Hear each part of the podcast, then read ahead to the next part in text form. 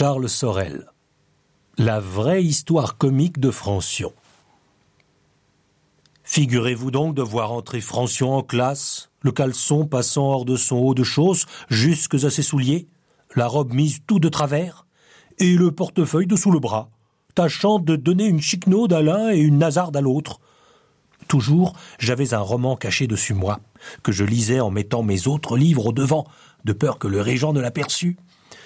Le courage m'étant alors cru de beaucoup, je soupirais en moi-même de ce que je n'avais encore fait aucun exploit de guerre, bien que je fusse à l'âge où les chevaliers errants avaient déjà défait une infinité de leurs ennemis, et je ne saurais vous exprimer le regret que j'avais de voir que mon pouvoir ne répondait pas à ma volonté.